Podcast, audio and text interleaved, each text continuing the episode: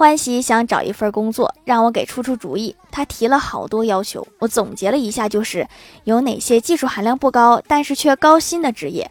我想了想看到了欢喜刚交完房租的租房协议说当房东。